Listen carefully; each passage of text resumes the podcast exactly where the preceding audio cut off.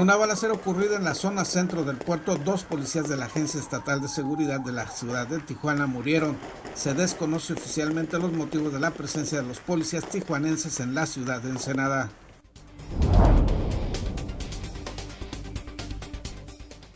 Rescatan a 12 niños indígenas que mantenían retenidos en una vivienda en Mexicali.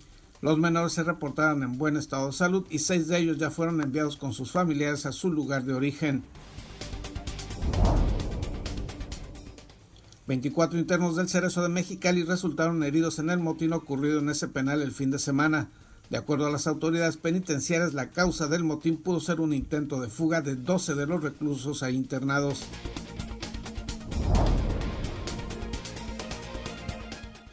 Encharcamientos en distintos puntos de la ciudad de automovilistas atrapados al cruzar por vados viales muy crecidos era el reporte hasta la tarde de ayer de los daños del mal tiempo en Ensenada, informó Julio Obregón Angulo, coordinador de Protección Civil Municipal.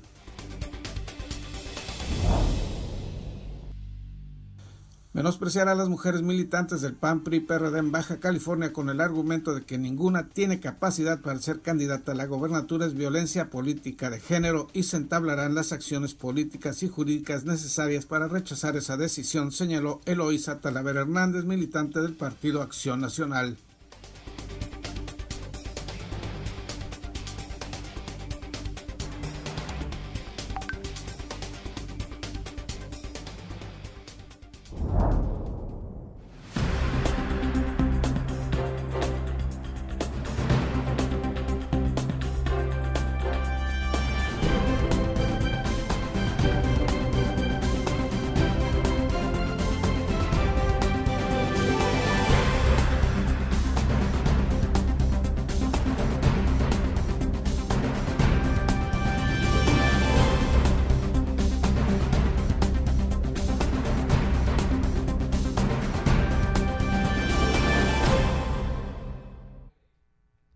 Bienvenidos a Zona Periodística de este martes 26 de enero de 2021. Este noticiario es una coproducción del periódico El Vigía, Canal 66 de Mexicali y en La Mira TV. En la muy anunciada séptima etapa del programa Ensenada Segura, la noche de ayer, dos agentes de la Fiscalía General del Estado fueron muertos en una balacera ocurrida en plena zona centro de la ciudad. César Córdoba nos tiene los detalles.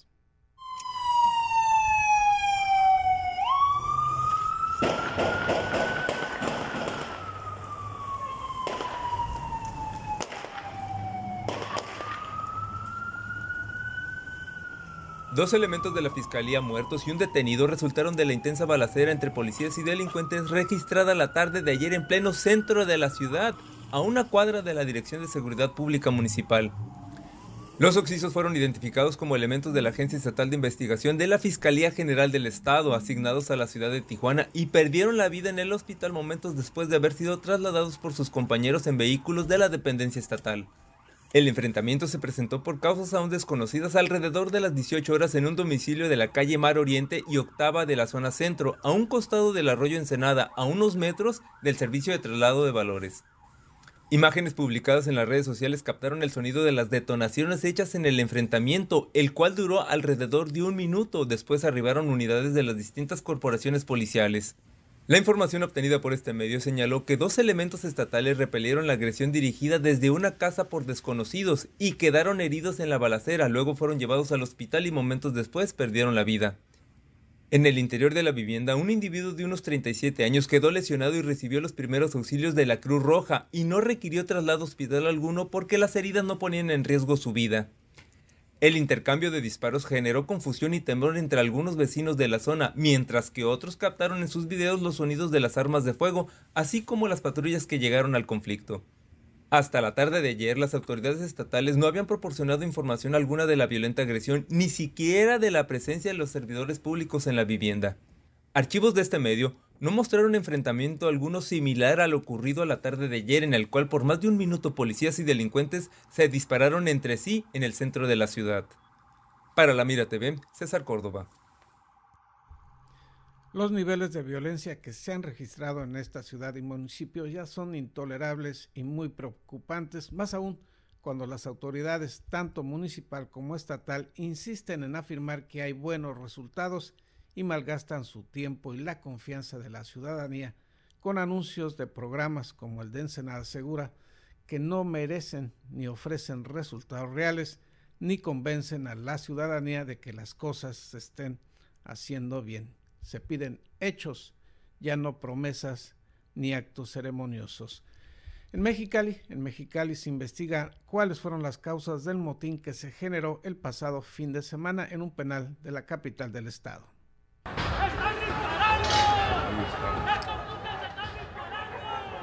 Luego del motín que se registrara en las instalaciones del Centro de Reinserción Social de Mexicali, se informó que de los cerca de 2.000 internos que cumplen alguna pena al interior del Cerezo, 700 protagonizaron el enfrentamiento con las autoridades, causando los hechos violentos la tarde de este domingo. El resultado de estos disturbios fue de 24 internos heridos con lesiones que no ponen en peligro su vida, informaron autoridades del sistema estatal penitenciario. Los primeros este, comunicados relativos al hecho, 1948 personas y de estos 1948, 700 privados de la libertad fueron los que lograron este, eh, salir por eh, vía violenta de sus estancias eh, y ocupar los pasillos y tratar de, de dos actividades. Una de con la realización de un motín tomar el gobierno del centro y la otra patrocinar lo que hoy sabemos el intento de fuga de entre 4 y 12 personas privadas de la libertad. Sobre esto se informó que el motín pudo generarse debido a incitaciones externas, informó el comisionado del sistema penitenciario, Salvador Morales Rubí. Porque presumimos que puede haber habido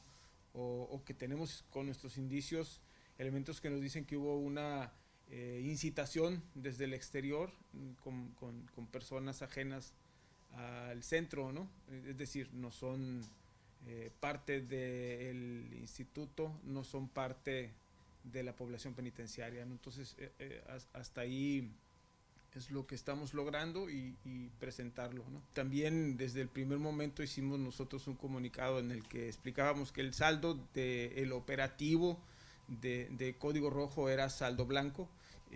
como información preliminar, puedo anticiparles que tuvimos un número de 24 personas privadas de la libertad que fueron llevados a enfermería eh, para evaluación, eh, se hace una certificación, es un procedimiento común y legal, por cierto, eh, y de ahí 12 requirieron algún cuidado mínimo para atención de heridas que no eran de ninguna consideración. Este, y solo una persona privada de su libertad en este momento está siendo evaluada por enfermería porque recibió un impacto en rebote en uno de sus ojos de una de las balas de goma. Para Noticieros Contacto informaron Arad Castillo y Renolfo Cabrera, Canal de las Noticias. Y también en Mexicali se realizó el rescate de 12 niños indígenas que eran retenidos en un domicilio de la capital del estado. Obligados a trabajar en las calles de Mexicali. Así era la vida de los 12 menores de edad de origen indígena que el pasado viernes fueron rescatados de un domicilio en la colonia Conjunto Urbano Universitario. Luego de ser asegurados por personal del gobierno municipal, los pequeños ingresaron al albergue del DIF estatal. Los niños están en perfectas condiciones. Obviamente lo primero que se revisó es que ellos no tuvieran datos de, maltrato infantil ni de desnutrición. Eh, una vez cubierta esa situación, se procedió a seguir el protocolo de actuación que nos impone la reforma de la ley migratoria de privilegiar la unión familiar. El adulto que estaba a cargo de los menores no logró acreditar el parentesco con algunos de ellos. El DIF estatal confirmó que seis de los 12 niños ya fueron enviados a su lugar de origen. Y el día miércoles se regresan los otros seis con su familia a su lugar de origen. Este, nosotros tenemos protocolos para auxiliarlos a ellos a regresar, retornar inmediatamente y en caso de que decidan quedarse aquí en el estado, reintegrarlos siempre y cuando ellos acrediten tener un lugar seguro donde tener a los menores. La alcaldesa de Mexicali visitó a los menores en las instalaciones del DIF estatal luego de ser rescatados por un programa municipal que se aplica en las calles de la ciudad. Venimos a conocer a estos pequeñitos que se fueron encontrados a través del programa DIF en las calles. En los cuales pues eran 12 niños, 12 pequeñitos que estaban en situación de vulnerabilidad y que llegaron aquí a DIF estatal en donde les brindaron todas las atenciones. Ya varios de ellos fueron eh, retornados con sus familias porque lo ideal es que permanezcan eh, junto a sus padres, ¿no? No podemos separarlos.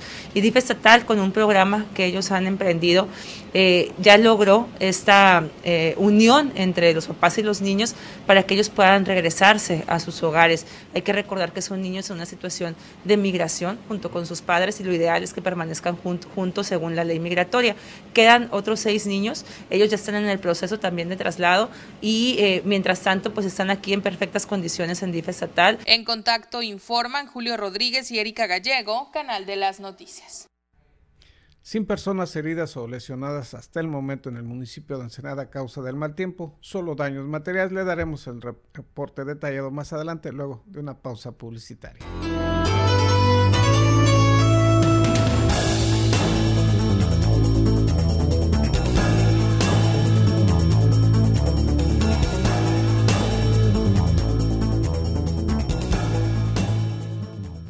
En Daymark Clínica de Ojos ofrecemos un servicio integral a cargo de profesionales expertos en la salud visual. Cuidamos la salud de tus ojos con equipo oftalmológico de última generación, cirugías, tomografías, tratamientos y servicios de óptica. Además, contamos con productos de alta calidad y como siempre, un excelente trato. Acuda a cualquiera de nuestras dos sucursales y confía en la salud de tus ojos en nuestros profesionales. Ofrecemos un amplio surtido de lentes con gran variedad de modelos y tamaños para todas las edades. Daymark, una mejor vista para una mejor vida.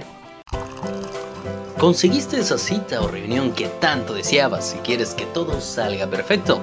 Sin embargo, suelen ocurrir muchas situaciones bochornosas que puedes evitar con simples soluciones. Una de las peores es ensuciar tu ropa con la comida.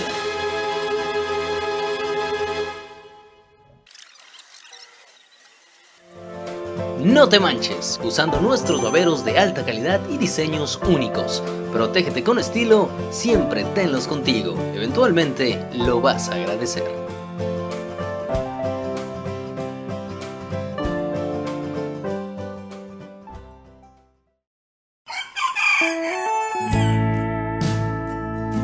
Pollos del Tío Juan. Pollo asado en adobo estilo mexicali acompañado de frijoles, ensalada de codito, guacamole, tortillas y salsa. Encuéntranos en Avenida del Puerto 125, Fraccionamiento Bahía Sur. Llámanos a los teléfonos 646-176-2883. Sin rodeos. El COVID existe. El COVID cuesta. El COVID duele. COVID mata. Sin excusas, protégete del COVID. Cubre bocas, sana distancia, lávate las manos. Campaña unificada para crear conciencia.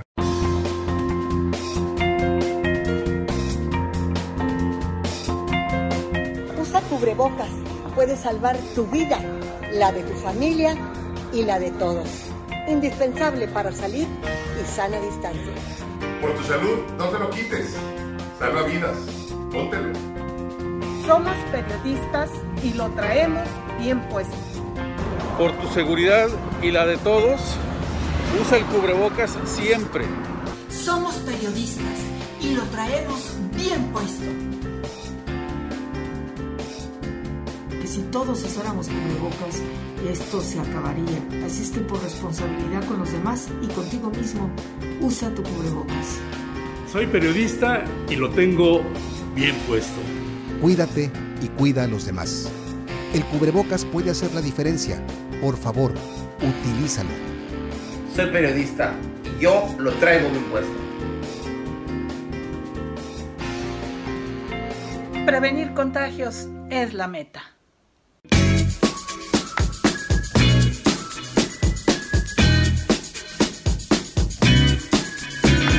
Porque recordar es volver a vivir. En Imaginarte te podemos ayudar. No dejes que tus memorias se pierdan y deja que trasciendan en el tiempo. Ofrecemos el servicio de transfer de audio y video de distintos formatos a archivos digitales. Búscanos en Facebook o llámanos. Atesora tus mejores recuerdos en Imaginarte. Carnicería Villavicencio. Quédate en casa y prepara un delicioso caldo res, unas costillas o un buen corte de carne. No te compliques y haz el súper desde tu casa. Abarrotes, carnes, pollos, quesos, frutas, verduras, te llevamos todo lo que necesites directamente a tu domicilio con Mercado en tu casa. Contáctanos por Facebook y a los teléfonos 646-273-2036 y conoce nuestras promociones. Carnicería Villavicencio, lo mejor de la región a la puerta de tu casa.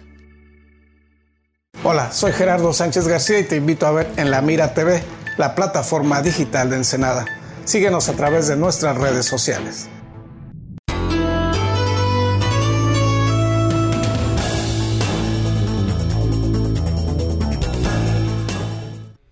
Hasta estos momentos no se han reportado personas heridas o lesionadas a causa del mal tiempo, solo diversos daños materiales como encharcamientos, postes o letreros caídos el reporte con el coordinador de protección civil municipal, Julio Obregón Angulo. Encharcamientos en distintos puntos de la ciudad de automovilistas atrapados al cruzar por vados viales muy crecidos. Era el reporte hasta la tarde de este lunes de los efectos del mal tiempo en Ensenada, informó Julio Obregón Angulo, coordinador de protección civil municipal. Al hacer un recuento de los daños registrados en las zonas urbanas y rurales del municipio ensenadense, el funcionario señaló que hasta poco después de las 16 horas no había informes de personas lesionadas o daños graves en alguna casa habitación. La ciudad ahorita ha tenido muchos encharcamientos, este, específicamente para el lado de la zona de Chapultepec, conocida como el Campillo, donde hubo una intervención por parte de la gente de Servicios Públicos e Infraestructura este, para quitar los, eh, los tapones de escombro, de árboles, de bolsas con, con maleza, colchones eh, que se intervinieron ahí y obviamente eh, eso, eso fue una de las partes, ¿no? Indicó que en lo que respecta a las fuertes nevadas en las sierras de San Pedro Mártir y de Juárez no se reportaban personas atrapadas y reiteró el exhorto a la población a que no acudan a esas zonas si no cuentan con vehículos especializados y experiencia para ese tipo de climas extremos. Aún así dijo lo recomendable es no internarse en esas zonas por la peligrosidad de las nevadas y el viento. Agregó que el acceso a San Pedro Mártir está cerrado, y aunque en Sierra de Juárez se puede acceder por diferentes caminos, lo mejor es no ir a esa zona. Señaló que de acuerdo a los pronósticos meteorológicos se espera que toda la semana predominen las bajas temperaturas con fuertes vientos y lluvias muy variables, tanto en su ocurrencia como en la intensidad de las mismas. Está bien, bien, muy este, muy rara el comportamiento del clima porque ha tenido mucha variación desde la semana pasada hasta el día de hoy han variado las cantidades de lluvia, las cantidades de los días, etcétera. Pero lo que sí, ahorita viene todavía el frío, ese va a estar presente prácticamente lo que es el resto de la semana y va a continuar las lluvias variadas entre los días. Eh, hoy, este, mañana posiblemente en la tarde ya no llueva, el miércoles esté libre, y jueves y viernes venga otra, otra, otra parte de la lluvia. Está muy extraño el comportamiento pero lo que sí es de que estar atentos con, con la parte de medios y los boletines para informar. Reiteró su llamado a los automovilistas tanto en la zona urbana como rural de no intentar cruzar por vados que lleven mucho caudal, pues esa ha sido la principal emergencia que se ha estado atendiendo. Con respecto a los encharcamientos urbanos, Obregón Angulo indicó que en la mayoría de los casos se debió a los taponamientos por basura de las redes pluviales, por lo que personal del ayuntamiento pudo atender y resolver la mayoría de estas situaciones. Informó para la Mira TV Gerardo Sánchez García. David Amos nos tiene también un reporte de lo ocasionado por las lluvias en esta ciudad. Llegaron las lluvias de cada año a Ensenada y con ello las ya infames inundaciones se hicieron presentes como cada año en el puerto. Con el ingreso de la tormenta invernal proveniente de California, en las últimas horas los daños y la poca o nula capacidad de las vialidades ensenadenses para soportar un solo día de lluvia salieron a relucir. El drenaje está muy mal, eh, la calle aquí principal debería de estar en buenas condiciones, pero como vemos no lo está y pues nos afecta a nosotros aquí en el trabajo porque pues baja lo que es eh, la clientela, porque la gente no puede entrar aquí y pues disminuye lo que es eh, pues nuestro trabajo servicio viene a, las pues a las alcantarillas, porque aquí en la segunda, segunda y machero ya cómo se pone, mucha agua, nomás cae poquita agua y se inunda, parece que estamos en un hoyo. tienen todo el verano para arreglar y nomás se acerca los días de agua y se comienzan a arreglar todo. No sé por qué no arreglan con tiempo. Se logró observar cómo algunas avenidas tuvieron que cerrarse por el exceso de precipitaciones pluviales. Semáforos dejaron de funcionar por los fuertes vientos. Los baches se multiplicaron y como es una costumbre, la zona centro una vez más terminó inundada. Y todo esto en un solo día, dejando claro que la ciudad necesita una inversión vial más allá de barriditas. Se juntaba el agua, tardaba hasta dos días inundado. Aquí era una peste excremento increíble, ¿no? Entonces cuando vinieron y movieron eso, todo el lodo que sacaron no era tierra, era lodo, pero con excremento era una peste espantosa. Todo eso lo limpiaron. Sobre todo porque se tapa con la basura. Entonces pienso yo que ahí las, las autoridades del ayuntamiento deben de tener, cartas en el asunto para, para remediar ese, ese problema que hay aquí en la ciudadanía. Por otra parte, con la finalidad de prevenir accidentes viales, la Dirección de Seguridad Pública Municipal llamó a conductores a cumplir con la normatividad vigente en materia de tránsito, pues destacó que las lluvias pueden influir en una mayor incidencia en hechos de tránsito, principalmente por el descuido de las y los automovilistas. Para En la Mira TV, David Amos. Y en más información sobre estas situaciones climatológicas, se informa que la carretera eh, tanto la autopista como la libre a Mexicali continúa cerrada. Doy lectura al boletín del FIARUM al respecto. Sigue suspendido el tránsito vehicular en la zona de la Rumorosa, tanto en la autopista de peaje como en la carretera libre, informó a primera hora de este día el administrador del FIARUM, Carlos Gómez, para advertir a la población. Indicó que durante la madrugada de hoy la nevada intensificó y ambas vialidades quedaron cubiertas con una gruesa capa de nieve por lo que la Guardia Nacional, destacamentada en la rumorosa, dispuso el cierre temporal al paso de vehículos por las dos carreteras. Dijo el funcionario que esta medida aplicará desde Longo hasta Mexicali en ambos sentidos y se espera que se autorice la reapertura tal vez a partir del mediodía de hoy, una vez que sea retirada la nieve y que queden limpias las carreteras en el área de la alta montaña en los tramos antes mencionados. Recuerde, está cerrado el tránsito vehicular, tanto en la autopista como en la carretera libre, en el tramo que va de Longo a Mexicali. En otros temas, considerar que en el PAN, PRI y PRD no existe una mujer capaz para ser candidata a la gobernatura de Baja California es violencia política de género, así lo reclaman militantes de esos partidos. Menospreciar a las mujeres militantes del PAN PRI PRD en Baja California con el argumento de que ninguna tiene capacidad para ser candidata a la gobernatura es violencia política de género y se entablarán todas las acciones políticas y jurídicas necesarias para rechazar esa decisión. Eloísa Talavera Hernández, militante del Partido Acción Nacional y diputada federal en dos ocasiones, señaló que la decisión de la dirigencia panista de buscar a la candidata fuera de las filas de los partidos que conforman la alianza va por Baja California resulta ofensivo para quienes militan en esas organizaciones partidistas. Eh, mencionan algunas militantes, pero dicen no tienen la capacidad y entonces eh, ni, la, ni, la, ni las competencias para enfrentar un encargo de esta naturaleza y entonces estamos invitando ciudadanos. Y la verdad eso se nos hace pues una falta de respeto para las mujeres militantes, en este caso del PAN, pero también para las mujeres militantes de los otros partidos políticos que en este caso encabezan la alianza. Revela, dijo asimismo, una directiva discriminatoriamente machista que considera a las mujeres militantes solamente útiles para convocarlas a votar, a trabajar en campaña y realizar otras actividades partidistas, pero no se les considera capaces de encabezar una candidatura de esa importancia. No se trata, enfatizó la ex candidata a la alcaldía de Ensenada, de rechazar la posible postulación de otras personas, sino de reclamar el espacio político que les corresponde a las mujeres del blanquiazul, priistas o perredistas. Aquí el punto que nosotros estamos levantando la voz es porque no se está visibilizando a los cuadros de, mujeres del de, Partido Acción Nacional y eso se me hace este pues una falta de respeto o, que a flaco favor te hacen luego cuando te mencionan y dicen que no tienen competencias.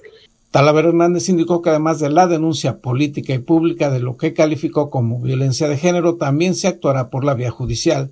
Desafortunadamente, afirmó la ex regidora, el camino a la igualdad está pavimentado por sentencias judiciales, pues aún prevalecen en la directiva nacional y estatal de su partido criterios misóginos en torno a la participación femenina en la política partidista.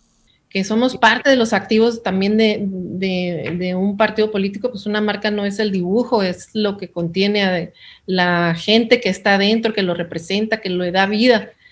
Y que sí sean las mujeres muy buenas eh, para muchas actividades, como para ir a votar, pero no para ser candidatas y representar un proyecto de, esta naturaleza. Concluyó señalando que la idea de que ninguna militante de los mencionados tres partidos que conforman la alianza tenga la capacidad de encabezar una candidatura estatal es en realidad la expresión del menosprecio hacia esa militancia femenina y por ello se busca traer una candidatura externa solo como un mero requisito y simular que sí se cumple con los lineamientos en materia de la equidad de género. Informó para En la Mira TV Gerardo Sánchez García.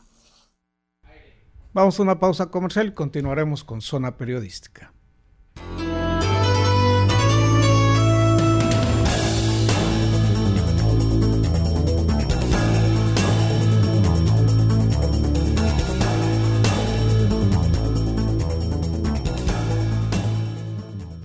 En Daymark Clínica de Ojos ofrecemos un servicio integral a cargo de profesionales expertos en la salud visual. Cuidamos la salud de tus ojos con equipo oftalmológico de última generación, cirugías, tomografías, tratamientos y servicios de óptica. Además, contamos con productos de alta calidad y como siempre, un excelente trato. Acuda a cualquiera de nuestras dos sucursales y confía en la salud de tus ojos en nuestros profesionales. Ofrecemos un amplio surtido de lentes con gran variedad de modelos y tamaños para todas las edades. Daymark, una mejor vista para una mejor vida.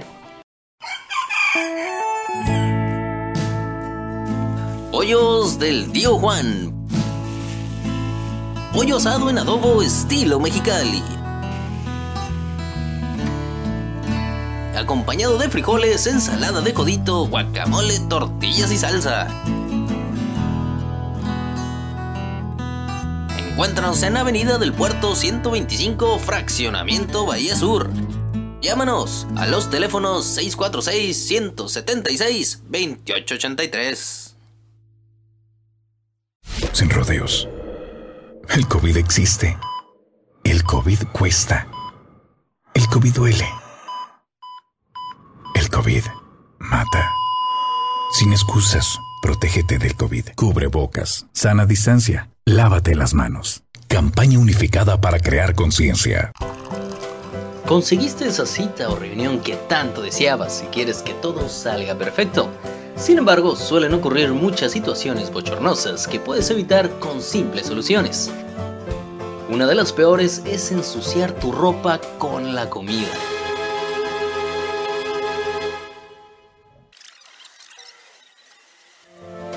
No te manches usando nuestros baberos de alta calidad y diseños únicos.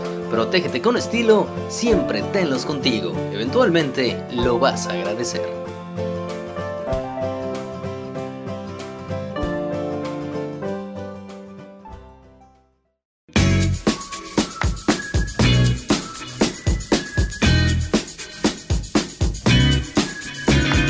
Porque recordar es volver a vivir. En imaginarte te podemos ayudar. No dejes que tus memorias se pierdan y deja que trasciendan en el tiempo. Ofrecemos el servicio de transfer de audio y video de distintos formatos a archivos digitales. Búscanos en Facebook o llámanos. Atesora tus mejores recuerdos en imaginarte. Carnicería Villavicencio. Quédate en casa y prepara un delicioso caldo res, unas costillas o un buen corte de carne. No te compliques y haz el súper desde tu casa. Abarrotes, carnes, pollos, quesos, frutas, verduras, te llevamos todo lo que necesites directamente a tu domicilio con mercado en tu casa. Contáctanos por Facebook y a los teléfonos 646-273-2036 y conoce nuestras promociones. Carnicería Villavicencio, lo mejor de la región a la puerta de tu casa.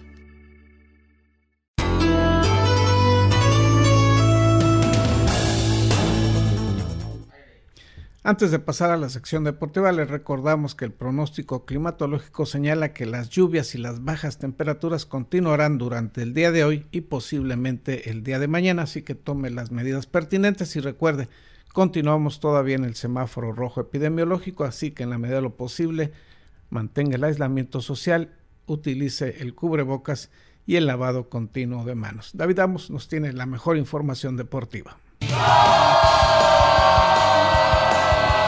Y es tiempo de la mejor información del deporte local e internacional. Acompaña a tu anfitrión David Amos con la nota, el análisis y toda la cobertura de los atletas y eventos deportivos del puerto. Ya inicia en la mira Deportes. Hola, ¿qué tal amigos? Gracias por continuar con nosotros. Llegó la hora de hablar de deporte. Y teníamos que iniciar precisamente con Tom Brady y la NFL porque Tom tiene un nuevo equipo en una nueva ciudad. El destino es el mismo, otro supertazón. El hombre con seis títulos de la NFL se convirtió en el primer coreback que disputará el supertazón en el estadio de su equipo. Le fue de mucha ayuda que la defensa de Tampa Bay capturara a Aaron Rodgers cinco veces y también una curiosa decisión final de los empacadores en cuarta oportunidad de gol para que derrotaran ayer domingo 31-26 al primer sembrado de Green Bay y con ello ganaran el título de la conferencia nacional. Hablando de las artes marciales mixtas, no podíamos hablar de otra cosa que no fuera de la pelea de Conor McGregor, porque el irlandés regresó, pero al camino de la derrota. El peleador de artes marciales mixtas cayó anoche por nocaut técnico ante Dustin Poirier en la pelea estelar de la UFC 257 que se realizó en Abu Dhabi, pleito que se celebró con un limitado número de aficionados en las gradas. El llamado Notorious tiene ambiciosos planes, incluso hasta en el boxeo decía que tenía ya firmado un combate para medir como la ven ustedes, contra el filipino Manny Pacman Pacquiao. Pero Poirier lo hizo ver mal, lo prendió y lo mandó a la lona del octágono. Nos metemos a deporte local porque el boxeador ensenadense Ángel Diablito Ramos se coronó el viernes pasado como monarca junior del North American Boxing Federation al imponerse por decisión unánime al sinaloense Lamberto Macías. Ramos mandó a la lona a su rival en el séptimo round, pero Macías se puso y cerró, se repuso más bien y cerró muy fuerte el combate celebrado en las instalaciones del CREA de Tijuana, evento que se llevó a cabo sin público y con estrictos protocolos de salud por el COVID-19 para peleadores, esquinas y staff de la empresa Alpha Promotions. Continúan las mejoras en canchas de tenis para contar con instalaciones dignas que permitan la realización de competencias nacionales e internacionales. El gobierno de Ensenada gestiona recursos ante la CONADE para el mejoramiento de las canchas de tenis ubicadas en la ciudad deportiva. El presidente municipal Armando Ayala Robles dio a conocer que en la reciente visita a la Ciudad de México se planteó a autoridades federales la relevancia de que se apoye en la reparación de dichas canchas de tenis. Y hablando de deporte estatal, pospone INDEVC eventos con ADE, en seguimiento al programa de preparación de los atletas de Baja California en las diferentes disciplinas y categorías convocadas en las etapas clasificatorias a los nacionales con ADE, el INDE emitió un comunicado dirigido a los titulares de organismos municipales de cultura física y deporte eh, pues derivado, vaya, de la falta de convocatoria en relación a la realización de los nacionales con ADE 2021. Como no hay convocatoria, pues a nivel estatal el deporte se va a suspender. Evento deportivo más relevante en las categorías infantiles y juveniles en nuestro país, hablando de los nacionales CONADE desde luego, así como las acciones derivadas de las autoridades sanitarias en nuestro estado para la contención de la propagación del virus SARS-CoV-2. El INDE precisamente ha determinado posponer los eventos deportivos clasificatorios que derivan del Sistema Nacional de Competencias calendarizados para el presente año. Con esto damos por terminada la nota deportiva del día de hoy. Muchísimas gracias por su atención. Como es ya una buena costumbre, despedimos también a Gerardo Sánchez García con Zona Periodística. No se lo pueden perder de lunes a viernes en punto de las 8 de la mañana. La noticia más relevante del puerto de Ensenada. Mi nombre es David Amos. Hasta la próxima.